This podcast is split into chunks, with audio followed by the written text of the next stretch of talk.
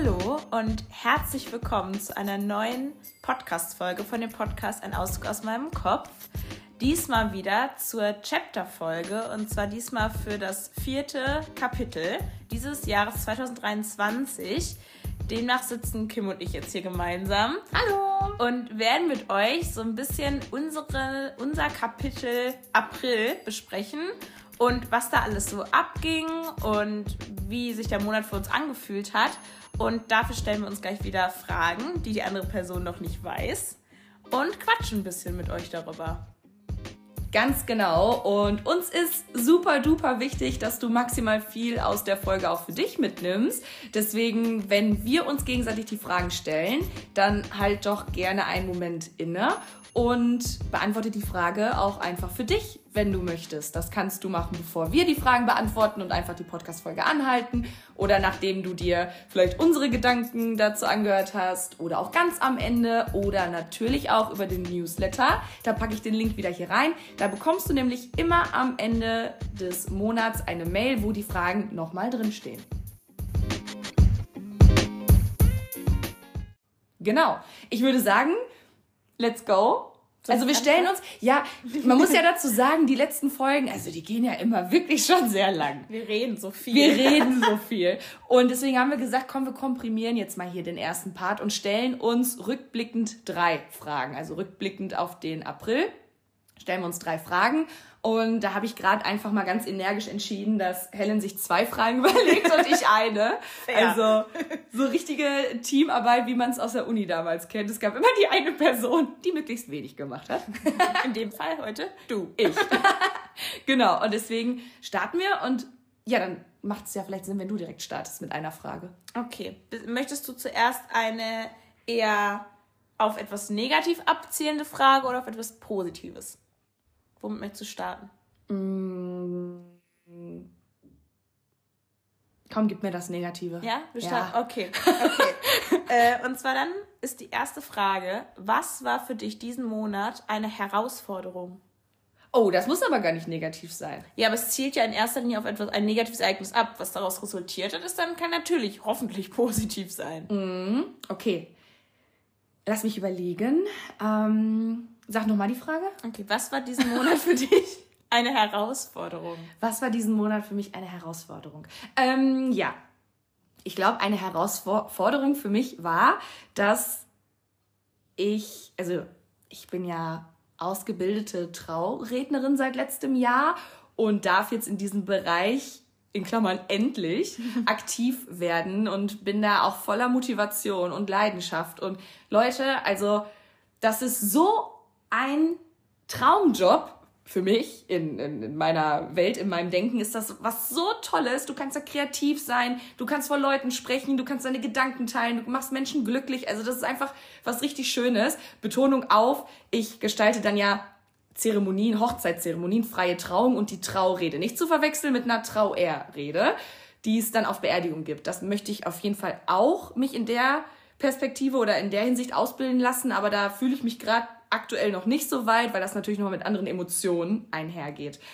Genau, herausfordernd war für mich, dass ich dann jetzt in diesem Monat die erste Trauung mit Freunden oder von Freunden von mir hatte, wo ich die Rede gehalten habe. Und im Vorfeld war da eigentlich nur Vorfreude da boah, also wie viel, wie schön das ist und wie wertschätzend, dass die mich gefragt haben und dass ich das da gestalten darf und ich war total stolz und glücklich und mega cool, dass ich dann da auch so diesen, diesen Moment für die beiden kreieren kann und ich will das richtig gut machen. Ich will das richtig gut, okay, es muss gut werden. Verdammt. verdammt, der Tag ist da. Also das war, um ehrlich zu sein, 24 Stunden vorher, dass ich auf einmal in mir so ein Gefühl von Panik hatte. Hm. Weil ich dachte, okay, krass, das ist schon eine Menge Verantwortung. Das ist, das sind zwei Freunde von dir, die dir verdammt viel bedeuten, wo aber de facto auch jede Anekdote ja sitzen muss, weil von dir erwartet wird, dass du die mega gut kennst. Mhm. Bedeutet, jede Platzierung von Humor, von Emotion, von das muss alles sitzen. Und auf einmal ist in mir so ein Gefühl von Druck entstanden, dass ich hier zu Hause saß und erstmal geheult habe. Oh nein. nee. Ich so, ich so scheiße. Weil du malst dir das im Vorfeld aus. Du malst dir das im Vorfeld aus und machst diese positiven Sachen total groß und wie schön das ist. Aber wenn der Tag dann da ist, wenn du dann an dem Tag der, der Ausgestaltung, wenn du dich an dem Tag dann befindest, dann kommt halt auch ganz viel anderes. Mhm. Also auch ganz viele andere Gefühle, die vorher nicht so viel Raum bekommen haben. Und ich hatte da auf einmal super viel Respekt vor und eben auch Angst. Ja, also da war auch ein Gefühl von Angst, weil ich dachte, wenn ich das jetzt verkacke, ja, wie mies wäre das denn? Mhm. Und ich glaube, ich mache mir aber, also das ist auch noch so was Früheres von mir, dass ich mir früher mal sehr viel Druck gemacht habe, die Dinge perfekt zu machen. Und gerade beim freien Reden, wo du dann ja auch dein Skript, also ne, wo du dann das Geschriebene wegpackst, bist du ja eigentlich fernab von Perfektionismus, dass du eins zu eins das so vorliest, wie du es irgendwie geschrieben hast, sondern du redest ja frei. Mhm. Du gehst auf Emotionen ein, auf Momentaufnahmen, die während der Rede entstehen. Und deswegen braucht man da auch einfach ganz viel Selbstsicherheit und Selbstbewusstsein, was ich habe. Aber trotzdem war das so am Tag davor, an dem Abend davor, krass. Ich, ja, ich kann mir das auch nur ansatzweise natürlich vorstellen. Aber ich stelle mir das auch total krass vor, weil es ist ja nicht wie wenn du zum Beispiel, wenn du, wenn du äh, die Kurse gibst, redest du ja auch frei von und Leute schauen dich an. Der Unterschied ist, das machst du, aber es ist immer der gleiche Ablauf. Ja. Klar, da gibt es mal Leute, die stellen vielleicht sogar eine Frage oder so. Darauf muss man sich einstellen, aber es ist immer der gleiche Radius. Und du begibst dich in eine Situation, die auch nur einmal, du hast nur einmal die Chance abzuliefern. Ja. Die Trauung läuft nicht nächste Woche nochmal oder der ganze Zirkus da, den, der da veranstaltet wird. Das ist ein Tag. Und gleichzeitig ist es auch nicht nur so ein beiläufiges Ereignis, es ist so ein Ereignis, woran sich alle ganz lange erinnern wollen. Genau. Und das ist so, dieser Druck, der da auf dir liegt, kann ich total nachvollziehen, weil du musst einmal abliefern, einmal performen. Das ist die eine Möglichkeit. So, und das ist halt echt krass. Ja, das ist total gut, was du sagst, weil im Kurs ist es ja wirklich so, dass wenn ich mir denke, letztes Mal habe ich mich da versprochen, einmal ist der Sattel runtergekracht, einmal bin ich gestolpert, denke ich mir so, ja gut, okay. Mhm. Ne, am Samstag gebe ich wieder die Kurse, dann mache ich das ein bisschen anders.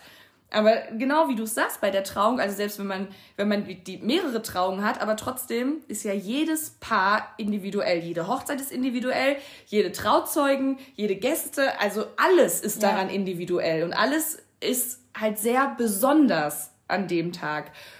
Und ja, deswegen war ich da einfach super aufgeregt und ich habe das auch gemerkt, als es dann losging so kurz vorher, dass ich innerlich richtig gezittert habe und das hatte ich ewig nicht mehr. Mhm. Aber auch weil mir das so wichtig ist, auch weil ich in diesen Beruf generell so viel Wichtigkeit reinlege und ich wirklich so das Gefühl habe, okay, ich glaube, das wird hier mehr und mehr was Größeres für mich. Mhm. Mir bedeutet das viel. Mir bedeutet das viel für die zwei Menschen, für die ich das jetzt mache, aber generell die Sache bedeutet mir viel. Und wenn ich dann in dem Moment gemerkt hätte, oh, das ist doch nichts für mich, jetzt in der Ausführung ist doch nichts für mich, mhm. dann wäre das voll schlimm gewesen. Und ja, das klar. war nochmal so ein Druck von der anderen Seite. Ne?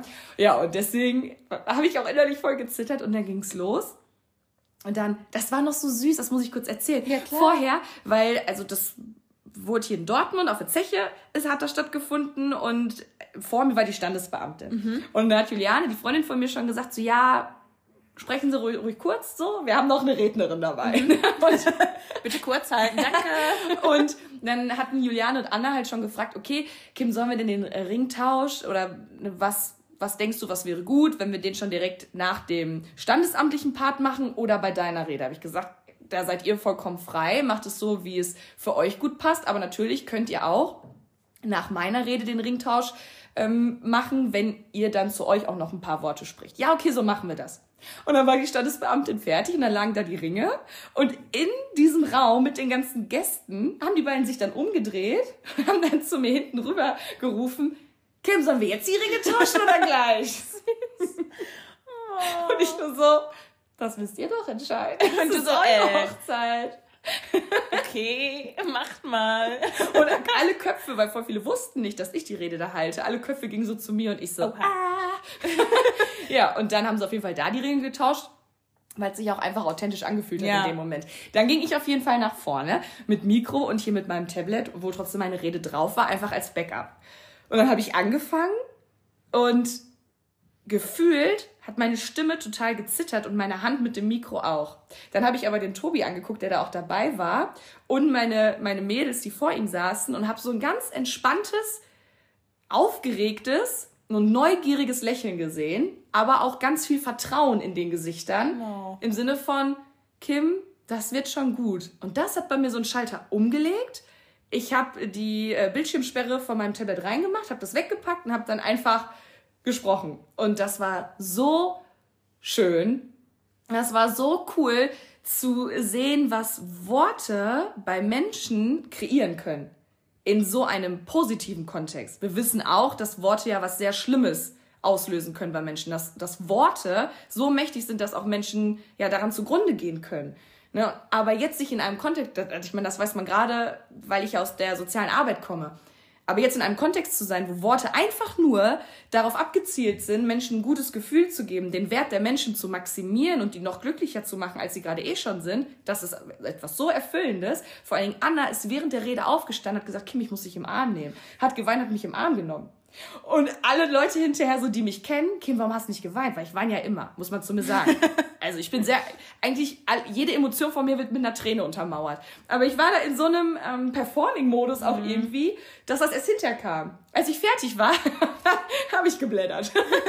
Weil auch ganz viel abgefallen ist. Ja, klar. Der ganz, also diese, du bist ja dann so in so einem Film, sag ich mal, da ist so viel Druck auf eine Art und Weise auch auf dir. Da muss man erstmal danach erstmal durchatmen. Oh Gott, das ist gerade wirklich passiert. Das habe ich gerade gemacht. Und dann ja. kommen alle Emotionen, glaube ich. Und die schlagen dann wie so eine Welle bei dir zusammen. Genau so war das. Und ich weiß auch, dann wird der, dann haben die beiden noch äh, sich richtig tolle Worte geschenkt und dann wollte ich schon so zum Sektbuffet halt schleichen. Was sagen hier? Leute, ich weiß, wer jetzt hier einen Sekt braucht. Ihr seid gleich dran. Und dann stand ich da und wollte mir einen so heimlich einschütten.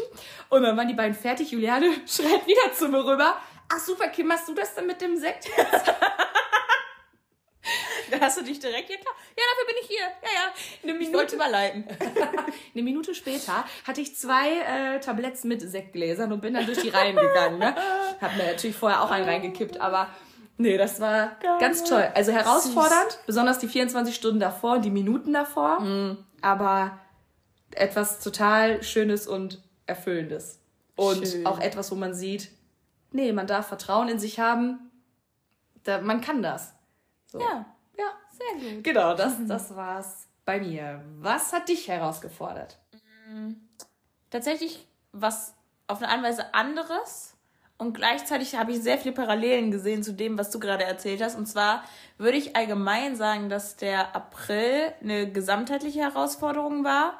Ganz bestimmt aber auch weil ich ja jetzt meine Abiturprüfung geschrieben habe, jo. meine schriftlichen. Ich bin jetzt auch schon durch. Also es gibt Leute, die schreiben auch noch in den Mai, in den Mai rein. Ähm, ich Gott sei Dank nicht. Da war das doch bei dir auch, dass du die nicht schreiben konntest, ja, ja. ne? Das ganze Drama habe ich mitgenommen. ähm, und ich muss sagen, das war wirklich was.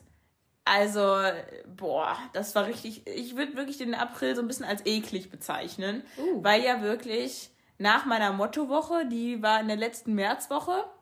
Und tatsächlich auch in der Woche, äh, als wir ja hier die letzte Chapter-Folge aufgenommen haben. Und danach ging es ja eigentlich direkt los mit eigentlich nur noch Lernen bis zu den Klausuren. Also mhm. dann hieß es ja, haha, Osterferien, ja, nix Osterferien. Ähm, und ich muss wirklich sagen, dass mich das mental, körperlich und irgendwie auf jeglicher Ebene dazwischen an meine Grenzen gebracht hat weil ich da wirklich so überfordert war mit vielen Dingen, weil ich wirklich gemerkt habe, zeitlich weiß ich nicht, wie das hier irgendwie klappen soll, auch wie ich das alles irgendwie in meinen Kopf bekommen soll. Und da sind so ganz viele Gefühle mit einhergegangen, die einfach mich so herausgefordert haben und mich so auch an meine Grenzen gebracht haben, weil ich dadurch auch Bedürfnisse nicht mehr wahrgenommen habe. Also mhm. sowas wie Pausen, also so richtig Pause machen, nicht okay, ich habe jetzt irgendwie mal kurz Zeit, ich verschwinde jetzt gefühlt für 20 Minuten auf Instagram und dann geht's weiter so. Weil ich wirklich keine Kraft dazu hatte, mir zu sagen, okay, jetzt äh, gehst du eine Runde spazieren, jetzt machst du irgendwie was hier oder was da. Ich hatte keine Kraft mehr für irgendwas. Weil ich so in diesem Film war, ja, aber wenn du jetzt wirklich was anderes machst, dann kannst du auch lernen. So ein hm, bisschen. Verstehe. Hm. Und das war so, eklig, weil ich wirklich auch wie du diesen Druck hatte, also eine andere Art von Druck, aber ich hatte diesen Performance-Druck. An diesen drei Tagen, wo ich schreibe, muss ich abliefern. Ja. So. Schlussendlich, rückblickend kann ich jetzt sagen, mein schriftliches Abitur war weitestgehend eine Katastrophe. Also ich habe drei Klausuren geschrieben Und ich würde sagen, in allen dreien habe ich definitiv nicht das abgeliefert, in Anführungsstrichen, was ich eigentlich kann. Das weiß ich auch. Das finde ich okay. Ähm, aber ich weiß halt auch, dass zum Beispiel in Bio, ich habe Bio geschrieben, das war auch das, wo dieses Drama war mit, äh, ich hätte Mittwoch schreiben sollen, habe Freitag geschrieben und so.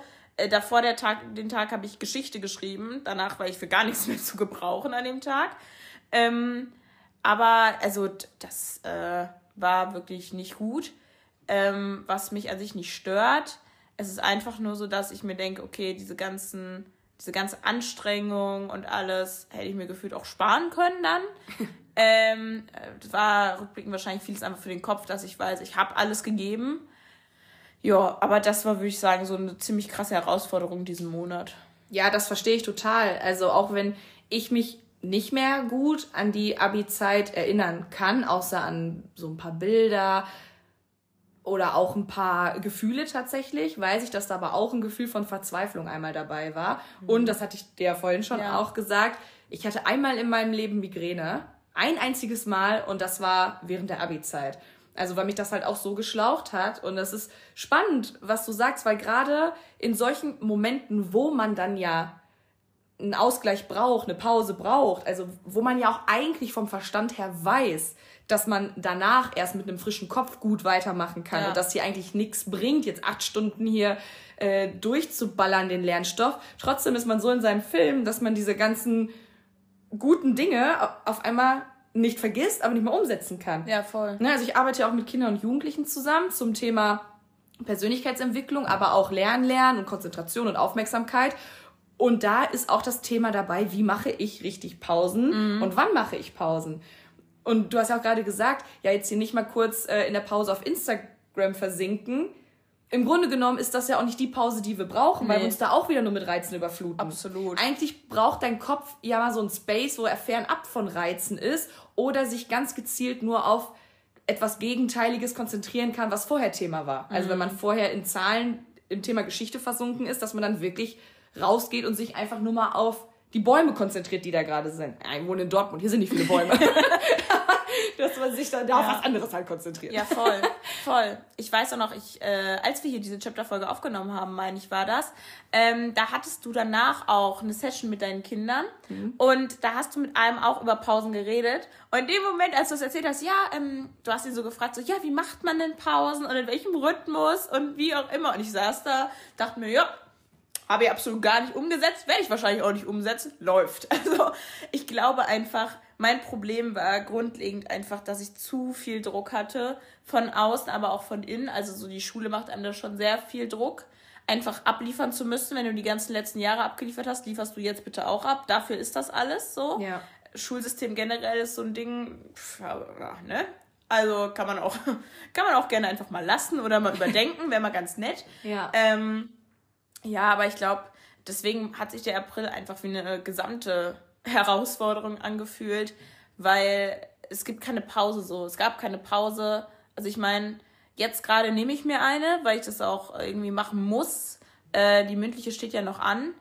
Äh, Mitte Mai, aber jetzt erstmal zu wissen, die schriftlichen sind weg, das ist erstmal dringend nötig. Also hätte ich jetzt noch eine vierte schriftliche, pff, jetzt mir wahrscheinlich mal der Straße kratzen können. Aber das ist auch so spannend an uns Menschen. Also es ist jetzt kein Einzelfall, das sehe ich bei dir, das sehe ich bei mir, das sehe ich bei den ganzen Menschen um mich herum. Wir sind so leistungsgeprägt, dass man sich erst eine Pause gönnt, wenn es gar nicht anders geht. Ja. Und das ist ja eigentlich total kontraproduktiv, auch zu auch dem Leistungsgedanken entsprechend, weil Leistung nur auch gebracht werden kann, wenn, wenn man sich gut fühlt, wenn man, also es ist wie beim Sport, wenn du einen mhm. Muskel trainierst, der braucht eine Ruhephase, weil nur da wächst er. Ja. Und ich glaube, so ist das auch mit dem Wissen bei uns. Wir brauchen die Ruhephasen, damit sich das da überhaupt mal setzen kann. Und auch wenn man, man sagt das ja auch, wenn man beim Wasser trinken wenn man erst trinkt, wenn man Durst hat, ist es eigentlich schon zu spät. Mm. Man muss konstant und regelmäßig schauen, dass man genügend Wasser trinkt, weil unser Körper das einfach braucht, ne? weil der nur so diese ganzen Abläufe halt gewährleisten kann. Voll. Und ich glaube, da so für sich ein ganz eigenes System zu finden. Ne? Deswegen mit den Kids, wir besprechen auch immer die Pizzataktik. Ne? Also die Pizzataktik bedeutet, ich lerne 25 Minuten, 30 Minuten und mache dann fünf bis zehn Minuten Pause. Ja. Und selbst wenn ich nach 30 Minuten denke, so, boah, nee, ich bin noch voll am Start, nee, ich mache trotzdem kurz die Pause, Mhm. um einfach einmal kurz auch gedanklich eine Pause zu kreieren. Na klar, wenn man mal so richtig, also ich muss an meine Bachelorarbeit denken, wenn man mal so richtig im Flow ist, okay, dann ballert man durch. Aber dann darf man sich danach umso mehr Pause gönnen. Ja. Dass man das mal mehr für Mhm. sich wieder so kreiert, fände ich super wichtig. Voll. Ich glaube, mein Problem war einfach nur, oder das kritisiere ich allgemein am Abitur. Ich hatte ja Unterricht bis, genau bis zu dieser Chapter-Folge, bis zu diesem Tag, wo wir die aufgenommen haben. Also in der letzten Märzwoche hatte ich regulär Unterricht, Hausaufgaben, Abgabetermine. Ich musste neuen Stoff immer weiter dazu bekommen. Und dann hieß es, okay, du schreibst deine erste Klausur, das war dann der 20. Am 20. April. Du hast es also so gesehen ab diesem Tag an, sagen wir mal 20 Tage, wo du alles, was du in den letzten Jahren gemacht hast, einmal dir reinprügeln musst. Ja. Und da ist halt nicht, okay, ich lerne jetzt, dann nehme ich mir eine Pause und dann mache ich weiter. Also ich wünschte es, dass ich das so umgesetzt hätte, weil ich glaube, es wäre rückblickend trotzdem effektiver gewesen. Aber ich hätte niemals den Stoff in meinem Kopf bekommen. Ich hatte 80 Geschichtslernzettel und damit und ich muss und ich habe rückblickend, ich habe die geschafft abzuarbeiten. Aber ja, ich weiß jetzt auch, wo ich bin. So. Und dann nochmal 50 Bio-Lernzettel und so. Das ist so, das ist eine Masse für die Zeit, das funktioniert nicht. Vor allen Dingen wofür, dass danach, nach dem Tag, die Hälfte an Wissen wieder verloren geht, Ja. weil dann der Kopf einfach weiß, okay, wir brauchen es jetzt nicht mehr. Das ist ja auch das, was ich an dem System so schwierig finde. Also allein, dass wir so ein Gefühl von Druck haben, ist zum Großteil meiner Meinung nach im Außen kreiert, weil wenn man sagt, so ein Prüfungstermin, also da wird dir von außen, wird ja verlangt von dir, ey, an diesem Tag, zu dieser Uhrzeit, musst du performen. Ja. Und egal, ob es dir da gerade nicht so gut geht, ob du Streit zu Hause hattest, ob du eine Trennung gerade durchmachst, ob du an dem Tag nicht genug gegessen hast, ob was auch immer, Ja, whatever. voll, absolut. Ne? Ob dich an dem Tag einfach was anderes beschäftigt, interessiert nicht. An dem Tag musst du abliefern. Und du musst dir davor diesen ganzen Lernstoff reinprügeln und danach kannst es wieder vergessen. Ja. Hä? Das Ja. ist so, also, das ist so uneffektiv, wenn man da einfach mal so drüber nachdenkt. Voll. Oder auch dieses, ja, ihr müsst jetzt einfach alles lernen. Und es geht ja am Ende dann nicht darum, okay, wer hat das Thema verstanden, wer hat da was mitgenommen in den letzten Jahren und so. Nee, es geht dann einfach nur darum, wer kann am besten auswendig lernen, wer hat Ja. die beste Lerntaktik für sich individuell gefunden, wer Ja. hat am frühesten genug angefangen und hatte das Privileg, im, im Außen keine Ablenkung vielleicht zu haben. Ja. So. Und das ist das Einzige. Und da musst du auch noch Glück haben, dass eine gute Klausur drankommt. Bei mir in meiner Bio-Klausur, ähm, da konnten wir ja nicht auswählen, Bio kannst du nie auswählen, ähm, kamen einfach alle vier Themen dran. So, bedeutet, das ist auch nicht immer regulär so. Und im Vergleich dazu, also in Bio brauchte ich alle Themen, in Geschichte, da, da war so das Ding, ich habe am Ende halt eine Rede äh, aus der NS-Zeit genommen. Ja, cool. Also ich musste aber auch den ähm, Westfälischen Frieden von 1648 können. Also, wo hätte ich den denn dann jetzt in meiner NS-Zeit gebraucht? Also, das ist halt so fernab von allem, wenn du halt sagst, du musst alles wissen. Ja, schön, danke für gar nichts. Wenn ich es am Ende ja nicht mal in der Klausur brauche. Ja, das erinnert mich daran, dass ich, als ich jünger war in Erdkunde, da habe ich auf Lücke gelernt und dann kam genau das dran, was ich nicht gelernt Ah. habe. Und dann, ich wollte aber unbedingt, also da war ich wirklich noch jünger, lange vor Abi, und dann wollte ich aber unbedingt zeigen, dass ich gelernt Ja. habe, weil ich weil ich so das Gefühl hatte in der Schule, eigentlich geht es nur darum zu zeigen, ey, ich habe ganz, ganz viel gemacht, ich habe ganz viel gelernt, unabhängig davon, was ich gelernt habe. Und dann habe ich die, diesen Zettel umgedreht und habe dort alles aufgeschrieben, was ich gelernt habe. Und hatte eine 5. ich so, danke für nichts.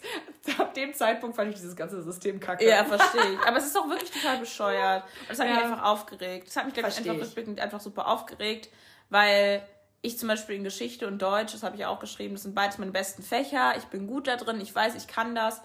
Aber was erwarten die denn, wenn ich schon zwei Klausuren geschrieben habe, dass ich in Deutsch mich da hinsetze und sage, hey, alles cool. Ja. Ich habe gerade zwar, also ich habe die letzten, ich habe zweimal schon fünf Stunden hier gesessen, aber im dritten Mal läuft super. Also Ja, Naja. verstehe dich. Ach, man kann man sich da auch ewig drüber aufregen, glaube ich. Ich habe es jetzt hinter mir schriftlich, Ja. aber das war auf jeden Fall eine Herausforderung.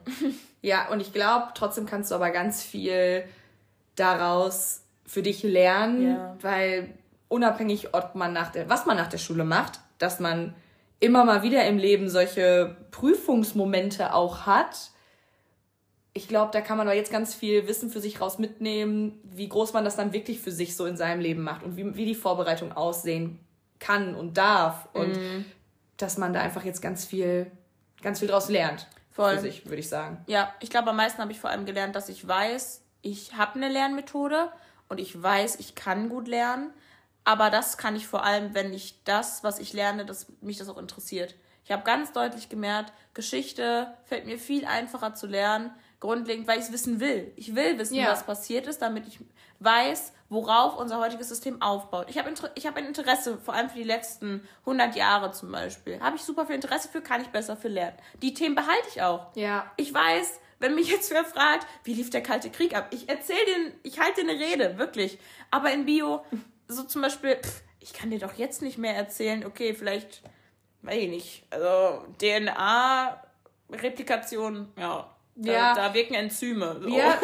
mehr kann ich dir da jetzt auch nicht mehr sagen. Ja, aber daran sieht man ja, dass unsere Interessen auch einfach unterschiedlich sind. Ne? Also ich würde sagen, ich hatte meine Glanzzeit auch erst im Studium. Hm. Da musste ich viel mehr lernen als im Abi, aber faktisch Dinge, die ich super spannend fand. Ja. Ich hatte den Fokus ganz viel auf die Entwicklung von Kindern und Jugendlichen, auf Psychologie, auf Medizin und das fand ich so spannend, dass ich teilweise Dinge einfach nur einmal lesen musste und sie waren in meinem Kopf, mhm. weil da mhm. so viel Nährboden und Offenheit ja, für war. Klar. Ne, deswegen, also, ich weiß nicht, ich hatte, was hatte ich im Abi? Ich hatte, ja, Pädagogik, genau. Da war ich aber auch nicht gut.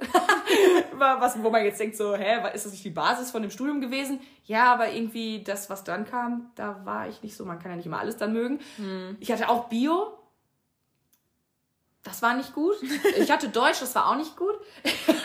ein glorreiches Abitur, ich, ich hatte Philosophie. Auf Philo ist toll. Komm, da hat sich ein, das hatte ich mündlich und da hat sich doch eigentlich schon abgezeichnet, okay, diese Frau kann eins, diese Frau kann reden. Und da hatte ich auch eine gut, also Philosophie hat auch mein NC gerettet und nur deswegen durfte ich soziale Arbeit dann studieren. Und ja, ey, so sehr ich mich durch die Schulzeit auch gekämpft habe, nur mal so, by the way, das will ich jetzt nicht sagen, um mich hier irgendwie zu krönen, aber einfach um alle zu motivieren. Studium habe ich mit 1,0 abgeschlossen. Ja, mega hat hinterher keine Sau mehr interessiert. Ja, aber so. ist ja für dich auch was so. Ja. Ich finde schon, dass das sehr sinnbildlich dafür steht. Genau, richtig. Wenn du was lernst ja. oder etwas machst, was dich interessiert ja. und du leidenschaftlich dahinter stehst, du auch das lernen möchtest, ist man besser. Ja. So, das ist einfach, wir sind, wir machen ja auch Dinge gerne, in denen wir gut sind. So. Das ist ja auch einfach so, weil sie uns mehr Spaß machen, mehr Bestätigung geben und deswegen, ich finde, es total sinnbildlich für das System, in dem wir leben, so was das angeht auf ja, der Ebene. Voll, finde ich auch. Ich überlege gerade, meine Frage, die ich vorbereitet ja. habe, die vielleicht zielt die jetzt so ein bisschen darauf ab, was du jetzt gerade schon thematisiert hast, aber du kannst ja gucken, ob da vielleicht was anderes raus. kommt. Ja. Meine Frage wäre, welches Thema in dem vierten Kapitel sehr präsent, sehr groß für dich war und viel Raum eingenommen hat. So, wie gesagt, mhm. es zielt jetzt sehr viel darauf ab, was du gerade gesagt hast, aber vielleicht mhm. war da ja noch was anderes. Ja, tatsächlich würde ich eher, ich finde die Frage super, weil cool. die zwar auf diesen, erstmal nochmal Feedback geben. War eine super Frage, gut gestellt. Ja, stark. Ähm, immer gutes Feedback geben, habe ich auch gelernt. Feedback ist wichtig. Ja. ähm, nee, also ich finde das gut, weil ich habe jetzt sehr viel über verschiedene Ursachen geredet, also viele Auslöser für Dinge. Was daraus aber auch resultiert hat, ist auf der einen Seite eine sehr tief verankerte Müdigkeit, sehr viel Stress und was total krass für mich war diesen Monat, war, ähm, dass ich auch zum ersten Mal seit letztem Jahr, so seit letztem Jahr Dezember, gemerkt habe, ähm, dass meine Depressionen wieder gekommen sind. Und dass auch durch was im Außen war, durch diesen ganzen Stress und verschiedene Ereignisse, ähm, auch meine Essstörung wieder dominanter war. Nicht, weil sich das in meinem Handeln gezeigt hat, aber weil die Gedanken sehr da waren. Und ähm, ja, das war auf jeden Fall äh, was, wo ich sage, das war schon ein großes Thema. Also das hat mich sehr, hat sehr viel Raum eingenommen. Ähm, vor allem das mit den Depressionen, weil ich ja schon sagen muss, dass die bei mir nie so dominant waren, vielmehr immer eher die Essstörung oder auch so dieses Thema posttraumatische Belastungsstörung. Das sind Dinge, die bei mir mm, weitaus präsenter waren und sind eigentlich, wenn ich es so einordnen müsste. Ähm, aber so, dass die Depressionen wieder da waren, damit habe ich auch gar nicht gerechnet. Und das hat mich auch schon verunsichert. Also ich weiß, woher das kommt. Ich habe gemerkt, wenn es mir, wenn ich sehr viel Stress habe, wenn da sehr viel im Außen auch passiert, projiziert sich das total auf mein Inneres. So. Und dass das da alles daher kommt und ich das auch einordnen kann, das hat mir auf eine andere Weise auch Halt gegeben. Aber das war schon sehr, das war auch schon sehr ein Thema, womit ich einfach den Monat über wieder so ein bisschen mehr kämpfen musste. Ja, verstehe ich auch. Denn, also wenn man unter Depressionen leidet oder auch anderen, ähm, sag ich mal, psychischen Belastungsstörungen, dann ist das ja nicht etwas, wo man einmal zum Chiropraktiker geht, da wird man eingerenkt, danke, tschüss, mhm. sondern das ist ja etwas, was schon ähm, ja chronisch das Leben über einen begleitet und dadurch, dass im Leben halt immer wieder neue also man sagt ja auch, es ist nicht die Frage, ob eine neue Herausforderung kommt, sondern wann sie kommt. Mhm. Es kommen ja immer wieder neue Herausforderungen. Das Leben besteht aus Veränderung und demnach ist da auch immer wieder neuer Nährboden für Stressfaktoren, für Unsicherheiten, also genau für die Dinge, die so eine Depression dann wieder füttern können. Ja. Und die sie dann wieder präsenter und größer wirken lassen und wo man immer wieder so eine neue Anpassungsfähigkeit auch von sich selbst braucht, damit umzugehen. Ja.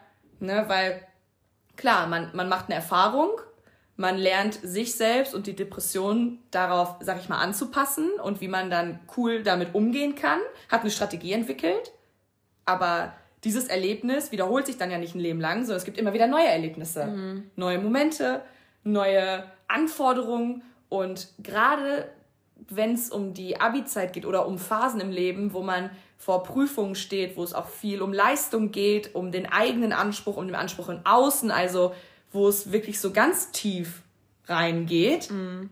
glaube ich, ist da der Nährboden halt sehr groß, dass die Depression auch nochmal so von innen anklopft und sagt, mm, ich bin übrigens auch noch da. Voll. Also ich merke das auch bei mir. Bei mir ist so der Nährboden, der ideale Nährboden für meine psychischen Probleme immer Überforderung, Angst und so Zweifel, die daraus entstehen. Ja. Und dieser Monat, weil einfach sich super viel verändert hat, sei es in Beziehungen, die ich geführt habe zu Menschen, sei es in meiner häuslichen Situation auch, aber auch halt eben mit diesem ganzen Schulzeug so und diesem ganzen Prüfungsding und so, ich glaube einfach, dass da auch dieser Kontrollverlust halt einfach wieder so eine Rolle gespielt hat. Ich hatte das Gefühl, okay, alles verändert sich. Alles, überall passiert irgendwas. Es gibt so Bereiche in meinem Leben, die driften so auseinander oder entwickeln sich einfach neu. Und das hat mich total, ich war einfach super überfordert den Monat über. Also diese Überforderung hat sich so dadurch gezogen, weil ich einfach, es gab so Momente, wo ich wirklich so war, ey, scheiße, wie soll das denn hier weitergehen? Wo, wo, wo ich, so, wo ich gerade bin, das kann nicht so bleiben und ich muss was ändern und ich bin auch bereit, es zu verändern, aber wie mache ich das? Und aber da waren ja auch die ganzen anderen Dinge, die auf mich eingewirkt haben mit der Schule und so und ich war so, das ist mir alles zu viel. Ich, ich war wieder an so einem Punkt und das ist halt das, so fühle ich mich meistens, wenn ich ähm, meine Depressionen mehr spüre. Ich habe den Drang, ich möchte einfach unter Wasser sein und alles ist still und ich mhm. bin einfach unter Wasser und alles ist mal ruhig und ich kann mal atmen und wenn meine Depressionen schwerer werden, dann möchte ich da bleiben und gar nicht mehr auftauchen. Aber das hatte ich diesen Monat halt nicht, weil ich gesagt habe, okay, ich muss wieder auftauchen. Da sind Dinge, denen muss ich mich stellen und ich kriege das hin. Und das habe ich jetzt auch gemerkt. Ich schaffe das alles irgendwie und das hat mir auch, mich auch gestärkt. Aber ich hatte schon den Drang, dieses Gefühl zu haben, dieses seid mal alle ruhig, so. Seid Versteh mal alle ich. leise. Ich, ich kann das gerade nicht. Ich möchte einfach diese Stille mal kurz auf mich wirken lassen, so. Ja, das verstehe ich voll und ganz. Ich glaube, dass du aber für dich jetzt gerade auch so ein Resultat deiner Entwicklung siehst, dass du ganz offen und ehrlich sagen kannst, ja, das Thema meiner Psyche war diesen Monat wieder präsenter weil da aber auch die Türen geöffnet wurden aufgrund von Stress und es war da, aber ich habe mittlerweile so einen guten Bezug zu mir selbst entwickelt, dass ich direkt in eine gute Kommunikation ja, das stimmt. damit treten konnte. Und deswegen glaube ich, dass, dass das mit die beste Form der, der, der Verarbeitung oder auch von dem Prozess ist, zu sagen, okay, ich muss gar nicht oder ich habe gar nicht den Anspruch an mich zu 100 Prozent, natürlich möchte jeder Mensch glücklich sein, klar, aber ich habe gar nicht den Anspruch, dass meine Depression weg ist, sondern ich habe akzeptiert, dass sie da ist, dass sie sich auch manchmal in Momenten zeigt, wo ich anfälliger dafür bin, aber dass ich dann auch die Bereitschaft habe, mich wieder neu, das klingt jetzt ein bisschen weird, was ich vielleicht sage, aber mich wieder neu mit ihr anzufreunden. Ja, doch, ist aber ne, so. Ne, mich, wieder, mich wieder neu in so eine Koexistenz zu dieser Depression zu bringen und zu sagen, okay, du bist da, ja, aber wir lassen das nicht mehr so groß und unkontrolliert wie früher werden, sondern wir machen das jetzt so und so. Ja. Und ich glaube, ich denke, dass das ein sehr, ein sehr guter Umgang damit ist. Ja, das, äh, das hast du sehr gut beschrieben, weil äh, mit dieser Depression geht bei mir auch immer diese innere Unruhe einher und diese Haltlosigkeit, Rastlosigkeit, ne, spielt ja auch alles mit diesem Gefühl dann zusammen, was ich gerne haben möchte. Dieses, seid mal alle, ich muss mal kurz hier abtauchen, so. Ähm, und ich kann ehrlich sagen, die, ich habe das einfach hingenommen. Ich habe gesagt, bis mein Abitur vorbei ist, wird diese innere Unruhe auch erstmal bestehen. Das ist genauso wie dieses, ich weiß, ich war diesen Monat viel so, habe dann meine Pausen in Anführungsstrichen so genutzt, dass ja, habe ich meine Serie wieder reingezogen und so. Und das habe ich alles so hingenommen. Und damit sage ich nicht, dass es nicht auch, wenn man nicht im Stress ist, voll legitim eine, eine legitime Pause ist. Aber ich weiß halt für mich, dass mir vor allem hilft dann Sachen zu machen, die nicht mit noch mehr Reizen zu tun haben, sondern sowas wie ich lese was, ich gehe spazieren, ich gehe habe regelmäßige Routinen und Schlafrhythmus. Das sind Dinge, die mir helfen. Das weiß ich auch. Das ich die aber nicht umsetzen konnte in dieser Phase, ich habe das einfach hingenommen. Ich habe gesagt, ja gut, komm, jetzt bist du wieder auf Instagram, jetzt bist du wieder auf YouTube. Ja, das ist jetzt gerade so. Mach dich nicht dafür auch noch fertig. Ja. So, sondern du weißt, es ist eine Ausnahmesituation. Das Abitur passiert einmal in deinem Leben. Du hast es bald weg und dann guckst du erstmal. Übersteh das und dann sammelst du dich. So. Und ich glaube, das war für mich das Beste, weil sonst hätte ich mich da wieder in was verloren und dann noch mehr Ansprüche, die ich dann wieder an mich habe, wie ich damit ja. umgehen muss und genau. Teufelskreis. Du hättest eigentlich nur noch einen weiteren Bereich von Druck für dich kreiert. Und deswegen glaube ich, dass Akzeptanz der gegenwärtigen Situation auch Berge versetzen kann. Also ich, und gerade dann dafür auch sorgt, dass es dann wieder geht. Ja, das stimmt. Ich glaube, wenn man einfach zwischendurch sagt, okay, ich akzeptiere, dass das jetzt gerade da ist und ich möchte, dass es auch wieder geht, aber jetzt gerade ist so viel los, es ist okay, wenn das jetzt gerade da ist. Ich glaube, dass es dann dadurch auch fast schon wieder geht, weil man einfach nicht krampf, nicht, sich nicht in so einen krampfhaften Kampf begibt, da jetzt auch noch gegen anzukämpfen. Ja. Weil ich glaube, dann kann man am Ende des Tages nur verlieren, wenn man sich dann da noch eine Baustelle aufmacht und dann irgendwie mit dem Bagger auf einmal auf zehn Baustellen rumfahren muss. So, ne? okay. Na, gute Metapher, ein bisschen abgedriftet. Hammer, Hammer Metapher finde ich super. ne? Ja, dann sagt so, okay, komm, mhm. das bleibt jetzt erstmal gerade so. Ja, der Monat war, glaube ich, genau deswegen auch ja. super lehrreich, weil ja. ich einfach gesehen habe, ich, so, ich weiß nicht, ich denke dann immer so zurück, okay, von einem Jahr, vor genau einem Jahr, wenn mir das passiert, ich wäre total rastlos untergegangen, so ein bisschen, ne? Ja. Und das hat mir, also, ich sag nicht, dass das jetzt alles gerade super ist und auf einmal sind die Klausuren weg und mir geht's gut. Nee, ich habe wirklich das Gefühl, das sitzt mir alles noch total in den Knochen. Gleichzeitig weiß ich aber auch eben, ich nehme das gerade das Gefühl hin, aber das wird auch gehen. Ja. Je mehr Zeit äh, so fortgeht, also je mehr Zeit verstreicht und so, das, das wird schon alles werden. Und das, das hat mir, glaube ich, dann auf eine Anweise auch wieder geholfen. Aber das waren so Themen, so, die einfach diesen Mord dann doch wieder dominanter waren. Ja. Wie, was war es so bei dir? Für mich war das Thema der Gefühle sehr präsent. Ich habe mich diesen Monat da super viel mit beschäftigt. Mhm. Mhm. Unter anderem, weil ich bei einer Veranstaltung war von Dr. Leon Winscheid. Ich weiß nicht, kennst du den? Nee, sagt mir gar nichts. Das ist ähm, Oha, jetzt muss ich aufpassen, dass ich richtig sage, was, er, was und wer er ist. Also, der hat auf jeden Fall auch einen Podcast zum Beispiel mit Atze Schröder, mhm. ähm, wo es einfach, also die machen ganz viele Gefühle besprechbar. Er ist selber auch Psychologe, Dr. Leon Winscheid, und ja, hat sich einfach so für sich dazu entschieden, offen über Gefühle zu sprechen, über die Entwicklung, über das, was es ist, was es nicht ist, was man lange geglaubt hat, dass es ist, was es aber eigentlich zum Beispiel das Grundgefühle dass die jeder gleich empfindet, dass das eigentlich eine überholte Theorie ist. Und genau, deswegen, ich war auf einer Veranstaltung von ihm und muss sagen, dass ich einfach nur bis zum Mond begeistert war und ich auch finde, dass sich jeder sowas einfach mal angucken sollte. Leute gehen zu Konzerten, zu Comedy-Veranstaltungen. Ja, auf jeden Fall. Das ist, das ist Freizeit, das macht Spaß. Aber eben auch zu so einer Veranstaltung hinzugehen und so ein Thema auch in der Freizeit mit Humor besprechbar zu gestalten, ich glaube, das kreiert nahezu einen Zugang zu allen Menschen. Mhm. Und das ist ja eh das, was ich ja immer wieder sage, dass jeder Mensch sich einfach damit mal beschäftigen sollte, dass vielen aber der Zugang dazu fehlt. Mhm. Oder die Notwendigkeit. Und man sich erst immer aus dem eigenen Schmerz heraus auf einmal mit der eigenen Gefühlswelt beschäftigt. Aber er hat das so gut gemacht. Er hat das ganz viel in Humor gekippt, aber auch mit Ernsthaftigkeit und ganz viele spannende Geschichten über Menschen erzählt. Und deswegen war dieses ganze Thema der Gefühle generell so groß. Und ich habe auch viel mit den Kiddies darüber in diesem Monat gesprochen. Also mhm. Also ich habe mit vielen, unabhängig davon, mit welchem Thema ich gerade ähm, an welchem Thema ich gerade mit denen gearbeitet habe, habe ich immer so einen Exkurs in die Gefühlswelt gemacht. Mhm. Und das ist so schön, mit Kindern im Alter von acht bis zwölf Jahren über Gefühle zu sprechen. Mhm. Die haben so schöne Ausdrucksweisen dafür, wie sich Gefühle für sie anfühlen, wenn man erstmal die Offenheit von denen dafür erreicht hat. Mhm. Ja, und wenn man selbst auch so ein bisschen die Kreativität dann vorlebt und sagt, stell dir doch gerne vor, dass Gefühle wie Wolken am Himmel sind. Mhm. Die sind nicht starr, die sind in Bewegung, die ziehen weiter. Mal ist der Himmel frei, mal ist der Himmel bewölkt, aber das ist ein Zustand, der okay ist. So, für die Natur braucht es jeden Zustand vom Himmel mal. Ja, voll. Und damit können die so viel anfangen und dann auch, wie die dann, wenn ich dann die Kinder frage, so, was ist denn das Gefühl, was dich so mit am meisten herausfordert, sagen die meisten Wut. Mhm. Die sagen, Wut, das verwirrt die, da wissen die manchmal nicht, wie die mit umgehen sollen. Und wenn, ganz oft sag ich dann, ey, willkommen im Club.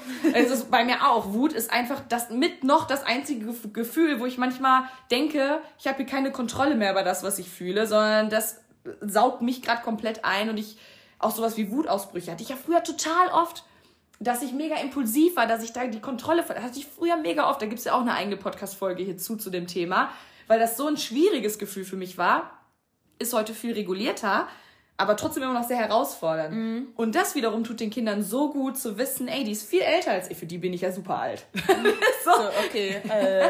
aber zu wissen, okay, die, die sieht das ähnlich wie ja. wir. Und genau, und was ich halt ganz, also super spannendes gelernt habe, auch mit den Kindern reden wir dann immer darüber, dass jedes Gefühl eine Botschaft hat und dass es deswegen sich immer lohnt, auf dieses Gefühl einfach mal zu gucken, es nicht zu bewerten, aber einfach mal wahrzunehmen. Mhm. So, okay, was steckt gerade hinter meiner Angst? Was steckt gerade hinter der Wut? Was zeigt mir das? Weil jedes Gefühl hat halt immer auch eine Botschaft für einen. Und ich mag das, ähm, da auch so diese kindlichen Gedankengänge, also selber auch in mir zu haben. Mhm. Ne, dass mhm. man einfach mal so ein bisschen kindlicher wieder drüber nachdenkt und gar nicht so zu verkopft, weil dann zerdenkt man das Gefühl von dem Gefühl. Ja. So, und wenn man da einfach mal wirklich wieder in so einer, in so einem kindlichen Gedanken eintaucht, ist es teilweise sogar manchmal erkenntnisreicher, als wenn man als Erwachsener ja. so verkopft da dran geht. Und was der Dr. Leon Winscheid aber gesagt hat, das fand ich so spannend. Der hat dann auch über Wut und Trauer gesprochen und hat gesagt, das Gefühl, was ihn am meisten herausfordert, wie gesagt, ich hoffe, ich gebe das jetzt alles richtig wieder, ist das Gefühl von Neid. Ganz, also Neid mhm. ist ein Gefühl, was in unserer Gesellschaft ja total verpönt ist. Also ja. man ist nicht neidisch. Man gönnt. Man ist nicht neidisch, man ist nicht eifersüchtig. Neid ist ein schlechtes Gefühl. Und, und darum geht's. Im Grunde genommen ist erstmal kein Gefühl schlecht, weil es dir nur etwas sagen möchte. Mhm. Und er hat für sich jetzt die Haltung angenommen, wenn er sich selbst als neidisch wahrnimmt, dass er dafür dankbar ist, weil es ihn eigentlich nur die Botschaft vermittelt, hey, da ist etwas, wo ich mich hinentwickeln möchte ja. was gerade schon jemand anderes hat, was ich auch gern hätte. Bedeutet, Neid ist im Grunde genommen ein Kompass. Ja, ich finde das voll spannend, weil ich finde erstmal diese neutrale Betrachtungsweise von Emotionen und Gefühlen voll wichtig, ja. dass du auch überhaupt, überhaupt den Bezug dazu finden kannst, zu sagen, das sagt mir das. Weil wenn du mit, von Anfang an ja mit einer Wertung rangehst, ja, da kannst du dann auch keine neutrale Sache daraus lesen. Genau, ne? Das genau. geht ja gar nicht. Und dann verwehrst du dir selbst auch die Lektionen daraus, die du vielleicht lernen kannst. Voll. Und ich finde es super spannend, wie individuell so das ist, welches Gefühl einem so eine, so eine Schwierigkeit auferlegt. Und was du auch gerade mit den Kindern gesagt hast, also es gibt, glaube ich, für mich nichts Schöneres oder also gleichzeitig auch emotional, also das bewegt ganz viel in mir, wenn ich so Kinder sehe, die so ehrlich sind, weil sie so eine ehrliche Offenheit haben und die Welt so ganz anders sehen. Die sind so, hoffentlich in den meisten Fällen, sie sind natürlich durch viele Faktoren geprägt, aber sie sind noch so offen für ganz vieles. Und das ist ja, das ist eine unglaubliche, also deswegen sind Kinder auch auf eine Weise so angreifbar, weil sie noch so verformbar sind. Mhm. Kinder sind so manipulierbar und das finde ich ganz gefährlich und macht und es, es ist ein riesen, ein riesen Ding, wo man einfach aufpassen muss. Auf eine andere Art und Weise ist es halt auch so ein super großes Geschenk, ja. dass du, wenn du dann zum Beispiel mit denen in den Austausch gehst, auch nochmal für dich vieles einfach so reflektieren kannst, wie wie kompliziert die Welt manchmal ist, aber auch eigentlich gleichzeitig, wie einfach sie dann doch wieder manche Grundlagen betrachtbar sind, so. Ja, auf jeden Fall. Du merkst schon, dass Kinder heutzutage schon viel früher mit Belastung zu kämpfen mhm. haben. Auch gerade die Zeit von Corona hat viele Kinder an ihrem Entwicklungspunkt super zurückgeworfen oder auch verlangsamt, würde ich sagen. Also zu der Zeit, wo sich eigentlich die sozialen Kompetenzen noch weiterentwickelt hätten und das eigene Lernen und das, die eigene Identität, stand die Welt gefühlt still mhm. aufgrund von Corona und da ist ganz viel Entwicklungspotenzial im Außen einfach oder Entwicklungsmöglichkeiten sind weggefallen, weil die auf einmal so für, für sich waren und das merkt man bei richtig vielen Kindern. Mm. Aber trotzdem merkt man auch immer noch, wie du gerade sagst, dass wenn man da wirklich einen guten Samen pflanzt, dass der auch blüht ja. bei Kindern und dass sie da eben bei solchen Dingen noch nicht zu verkopft sind. Und so ein Thema wie Gefühle, es ist einfach mega spannend, auch dann so aufzubröseln, okay, wann, wann hattest du denn das letzte Mal Angst und was glaubst du, könnte die Botschaft sein und was nehmen wir daraus mit, wenn das nächste Mal dieses Gefühl da ist oder was kann man im mhm. Vorfeld beachten.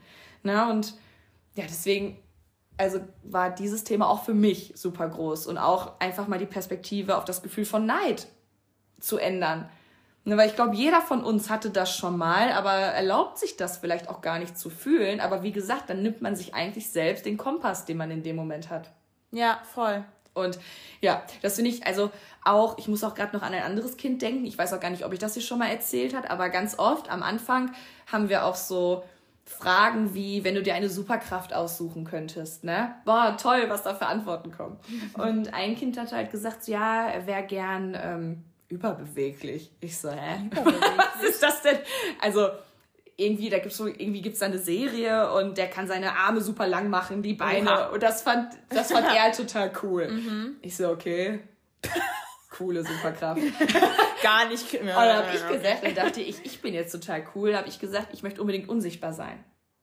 Mhm. Und dann hat er so durch die, was ist ja alles digital, hat er so durch die Kamera geguckt, so überlegt, und gesagt, nee, Kim, ich wäre nicht gern unsichtbar. Habe ich ihn gefragt, warum. Da hat er gesagt, naja, mir fällt es so ja schon manchmal schwer zu zeigen, wenn ich traurig bin. Und wenn ich unsichtbar bin, dann sieht das ja erst recht keiner. Och nö. ja. Och Gottchen. Ich habe ja vorhin gesagt, dass ich immer heule. Ja, aber da hätte ich auch geheult. Mir, kamen da die Tränen und er hat das gar nicht verstanden. Ne? Also, ich so, okay. nein, ich so, nee, ich finde das, ich lerne total viel von dir, ich finde das schön, was du sagst. Er so, ja, aber warum bist du jetzt traurig? Ich so, nein, ich bin nicht traurig. Oh Mann. ja, das war sehr, ein, ein sehr wertvoller Moment. Mhm, kann ich mir vorstellen. Also, wo ich auch schön. einfach total gerne mich immer wieder dran erinnere und drüber nachdenken mag. Und ja, dann dachte ich mir am Ende des Tages, als ich abends ins Bett gegangen bin, nee, unsichtbar möchte ich auch nicht sein. Guck mal, hast du deine, deine Superkraft ja. dann doch nochmal umgedingst. Ja, auf jeden Fall, das Thema war für mich sehr groß. Gefühle. Finde ich voll gut. Ich muss ehrlich sagen, ich finde, so, das zeigt einfach nur, dass das eigentlich, was du da mit den Kiddies machst, für jedes Kind eine Sache sein sollte, was, damit man die Kinder eben eine bessere Beziehung zu ihren eigenen Gefühlen und mehr Verständnis dafür entwickeln können. Ja. Es ist halt einfach nur traurig, dass ist nur so ein geringer Anteil an Kindern diese Möglichkeit ja, ich, wün ich wünsche mir, dass das allen Kindern möglich gemacht werden kann, auf jeden Fall. Ja. Okay, eine Frage haben wir noch. Eine Frage haben wir noch. Äh, und zwar, was hast du in diesem Monat besonders zu schätzen gelernt? Boah, ich glaube, Zeit mit Menschen, die ich liebe, mh, mm, weil in diesem Monat waren super viele tolle Ereignisse. 30. Geburtstag, zwei Hochzeiten, ein JGA. Ich war mit Jelis bei Larry Luke, also einer unserer absoluten Lieblings-DJs in Münster. Und dass diese Zeit einfach neben dem, was man sonst in seinem Alltag macht, wie viel man arbeitet, was man sich da aufbauen möchte, aber dass man das einfach nie vergisst wertzuschätzen, wie wichtig diese Zeit mit seinen, mit seinen Leuten, mit seinen Menschen einfach ist. Ne? Also ich habe auch letztens gesagt, allein meine Mädels, die ich jetzt von der fünften Klasse schon kenne, wir sehen uns so selten in unserem vollen Alltag, aber in diesem Monat jetzt halt total oft aufgrund dieser ganzen tollen Ereignisse. Und da habe ich auch letztens zu denen gesagt, ich so, boah, wie schön ist das, dass wir uns gerade so nah beieinander haben. Und auch das ist wieder eine Sache, die hat man eigentlich total klar für sich. Ich möchte mehr Zeit mit meinen Freunden verbringen, mehr Zeit mit der Familie. Aber dann wird man doch von dem Alltag, oder ja, ich kann nicht für alle sprechen, ich kann für mich sprechen, dann wird man doch wieder vom Alltag so eingenommen und denkt so, nee, aber das, das will ich mir gerade aufbauen und man ist so in seinem Film und vergisst manchmal, wie wichtig aber dieses andere auch für einen ist. Und deswegen habe ich das jetzt nochmal super, super neu wertschätzen gelernt, die Zeit mit meinen Freunden, die Zeit der Freizeit mhm. auf dem Konzert, in den Kursen. Ich schwärme ja eh immer von den Kursen, aber ich glaube, es gibt keine Grenze für Glück. Ich glaube, man darf dann in so einem Moment nicht nur glücklich sein, sondern grenzenlos glücklich sein und sich das erlauben und das einfach ganz groß machen und fühlen, fühlen, fühlen, fühlen. Ja? Und ja, deswegen würde ich sagen, dass auf jeden Fall mit meiner Familie, meinen Freunden, Konzerte und all das, was ja während Corona auch nicht ging und jetzt wieder geht und jetzt auch wieder mit mehr Leichtigkeit geht und spontaner geht. Ja, das. Boah, voll schön. Ich kann mich da eigentlich auch grundlegend nur anschließen, weil meine Antwort wäre halt auch gewesen Freundschaft. Weil Freundschaft oder vielmehr dieses Orte haben oder auch in so stressigen Monaten und Zeiten, wo du weißt, die sind da und die, die geben dir so Energie von außen. Wenn du innerlich das Gefühl hast, ey, deine Batterie ist leer, so, dann gibt es da immer Leute, die geben dir dann so ein bisschen was von ihrer Energie. Gar nicht, um dass du die so gesehen den wegnimmst, sondern die geben dir die, damit man die gemeinsam vervielfacht. Ja. Und so Momente des Glücks schaffst. Und ich glaube, dafür war ich auch diesen Monat irgendwie am dankbarsten so, weil, wie du auch meinst, so diese Zeit, das ist die Zeit, die uns am Ende auch am meisten im Kopf bleibt. Ja. Und dafür machen wir die ganze Scheiße doch. Dafür gehen wir doch arbeiten, damit wir uns das alles ermöglichen können. Diese Zeit außerhalb der Arbeit. Ja. Also natürlich die Zeit der Arbeit, wie du auch meinst, ne, bei dir im, im, im Fitix oder so, die kann auch ein Teil davon sein. Oder ich hoffe es, dass sie ja. das ist bei vielen Leuten da auch irgendwann bei mir ist. Aber wir machen das ja auch, damit wir uns das Leben irgendwie ermöglichen können, wenn wir in so einer Position sind, dass das unsere, unsere Ziele sein können, so, dass ähm, damit wir das eben erreichen können, diese Gefühle. So, was bringt uns das denn, wenn wir tagtäglich in der, also zu einer Arbeit gehen, die uns total unglücklich macht, um uns dann nicht mal mehr die Zeit und Energie zu haben, uns den Alltag neben der Arbeit zu kreieren, ja. den wir haben möchten. Ja. Und ich würde auch sagen, diese Freizeit, diese Zeit mit Menschen, wo du weißt, die geben dir Kraft und die sind gerne bei dir und die, diese Zeit, das ist das, woran du dich vielleicht irgendwann noch erinnerst. Und ich glaube, auch dafür bin ich am meisten dankbar gewesen, weil ohne diese Energie manchmal von außen ist es umso schwerer, innerlich wieder so selbst den Antrieb zu, also den Motor anzuschmeißen und zu sagen, okay, aber jetzt bitte weiter geht's so. Ja, ja. Ach, wie schön, dass es das Gleiche bei uns. Ja. Gleich oder selbe? Oh Gott, nee, so eine Diskussion weiß ich nicht. Ich weiß es nicht. Ich sag das immer, ich sag das immer falsch. Genauso wie und als? Nee. Oh Gottes Willen. Wie du als du? Nee. Ich sag auf jeden Fall voll oft solche Dinge. Ich habe auch früher so Sprichwörter und so. Was ich alle immer, ich habe da immer, dachte ich, voll den niceen, voll das nice Sprichwort gedroppt und dann gucken die Leute mich an und sagen, das gibt's nicht mal, was du gerade gesagt hast. Und selbst wenn es das geben würde, das macht gar keinen Sinn. Genau, ich habe irgendwie immer um die, es gibt auch das Sprichwort um die Ecke bringen oder so. Oh Gott. Oder um die Strecke. Siehst du? Keine Ahnung. Okay, Punkt. das, äh, das war auf jeden Fall, wir können es so liebevoll abschließen, unser viertes Kapitel mhm. und steigen jetzt ein in das fünfte. Ja, und machen das genau mit den drei Fragen, die wir immer haben. Das ist, glaube ich, so unsere Konstante hier ja. in dieser Art der Podcast-Folgen. Also können wir das, glaube ich, auch direkt hintereinander wegmachen. Denk Was lassen wir zurück? Was bleibt? Womit fangen wir an? Okay, möchtest du anfangen? Nee, du. Soll ich alle drei Fragen machen? Ja. Oder? Okay. Ja. Also, was darf gehen? Ich würde sagen, damit fangen wir an. weil danach wird es ja gut. danach wird es ja positiv. Ähm, ich würde auf jeden Fall sagen, was ganz eindeutig gehen darf, sind Zweifel an meinen Plänen, die ich jetzt ganz doll hatte. Ähm, neben dem ganzen Stress und so habe ich mich vor allem zum Ende des Monats hingemerkt, dass da wieder so Zweifel und Ängste kamen, so dieses ist ins Ausland gehen das Richtige. Guck mal, was du alles zurücklässt. Was, wenn die Menschen sich nicht mehr an dich erinnern? Ähm, oder dich nicht, also du dann einfach keine Rolle mehr spielst, wenn du wiederkommst. Da hatte ich ziemlich krasse Ängste. Und die will ich aber gar nicht haben, weil ich irgendwie, eigentlich ja auch ganz gefestigt weiß, dass dieses, ich gehe ins Ausland und ich, ich, so das, alles, was jetzt kommt, das ist richtig und das möchte ich eigentlich auch. Ich möchte das Neue. Ich möchte ein ganz neues Umfeld haben. Nicht, weil ich mein jetziges Umfeld nicht unglaublich schätze, und das werde ich auch schätzen, wenn ich wiederkomme, sondern weil ich weiß, ich muss, muss hier raus, ich muss gehen, ich muss neue Erfahrungen machen. Und diese Zweifel lasse ich auf jeden Fall im vierten Kapitel. Mhm. Ähm, was darf bleiben, ist, würde ich sagen, auf jeden Fall diese Lösungsstrategien, die ich entwickelt habe, mit meinen Erkrankungen umzugehen und mit Stresssituationen umzugehen. Das ist jetzt nicht alles super gelaufen. Ich meine, das weiß ich und merke ich, aber ich habe auch gleichzeitig gemerkt, ja, dass da Fortschritte waren und sich vieles auch gut angefühlt hat, Dinge mal hinzunehmen, zu akzeptieren und zu wissen, ich schaffe das schon, um mir selber dann diese Kraft zu geben mit Dingen, die die ich, die mit mir, also mit denen ich konfrontiert bin, umzugehen und so die Stärke in mir selber zu suchen und in Menschen, die mir gut tun, die für mich da sind. Ähm, ja, das darf auf jeden Fall bleiben. Und womit fange ich an? Also, es ist nicht direkt womit, etwas, womit ich anfange, aber was neu ist, ist, dass ich am 1.5. ausziehe.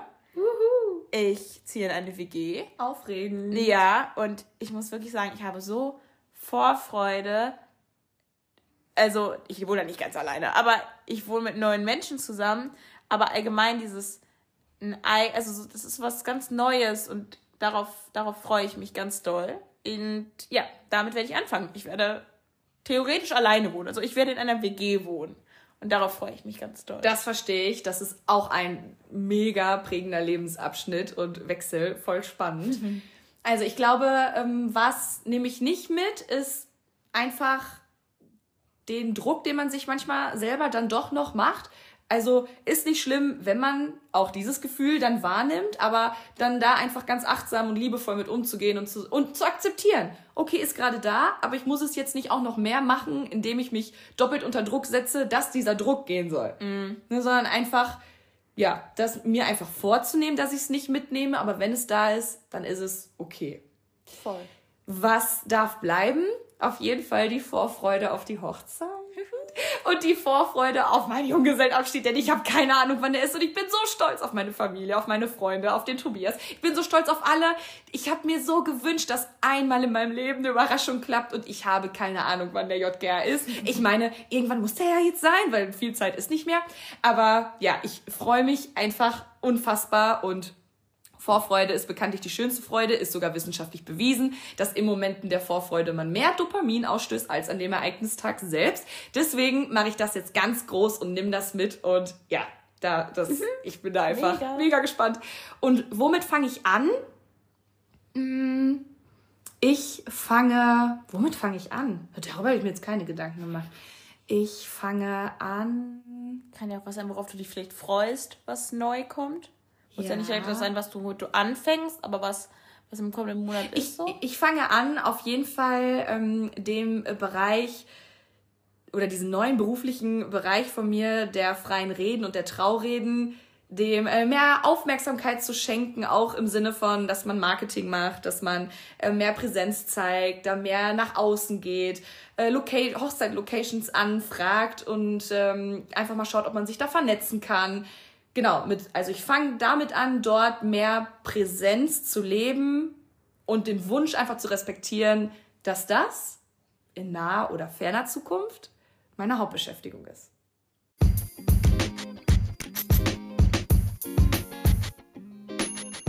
Ah, genau. Mega.